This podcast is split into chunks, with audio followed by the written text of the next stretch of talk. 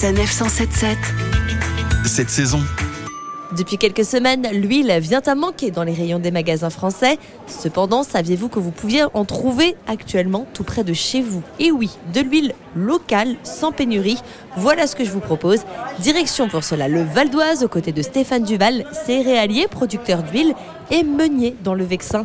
Stéphane Duval, pour commencer, à partir de quelles graines est-ce que vous faites vos huiles? Oui, alors on a colza, tournesol, cameline, pavot, qui sont des graines cultivées sur l'exploitation. Et après, nous importons du sésame, de la nigelle de Damas, euh, pour faire tous ces types d'huiles.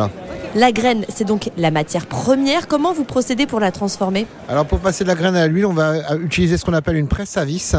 Et on va avoir une vis sans fin qui va écraser euh, les, graines contre une pièce conique.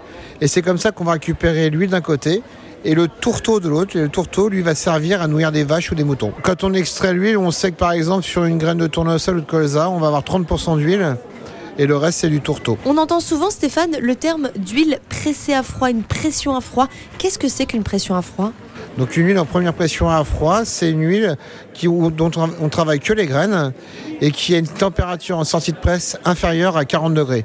Ce qui permet de garder les qualités de l'huile, en particulier les oméga 3 pour le colza ou la cameline. Et donc, hormis cette pression à froid, il y a des huiles pour tout, notamment pour la cuisson, et d'autres que l'on préfère ne pas chauffer justement pour garder leurs propriétés. Ce qui est important pour savoir si on peut cuire ou pas, c'est ce qu'on appelle le point de fumée d'une huile. C'est le moment où les fumées deviennent cancérigènes pour l'huile. Donc vous avez le tournesol, le sésame que vous pouvez cuire, le colza, euh, la cameline ne pas cuire et normalement l'olive aussi. Merci beaucoup Stéphane. Est-ce que vous pouvez nous rappeler où se trouve votre exploitation pour pouvoir acheter vos huiles? Alors, nous sommes exactement à Averne, un petit village qui est entre Cergy-Pontoise et Magny-en-Vexin, à côté de la maison du parc. Des produits que vous pouvez également commander sur le site huilerieavernoise.com. Et voilà, vous avez le produit local et de saison qui pourra vous servir tant en cuisson que dans vos salades estivales. retrouvez toutes les chroniques de Sanef 177 sur sanef177.fr.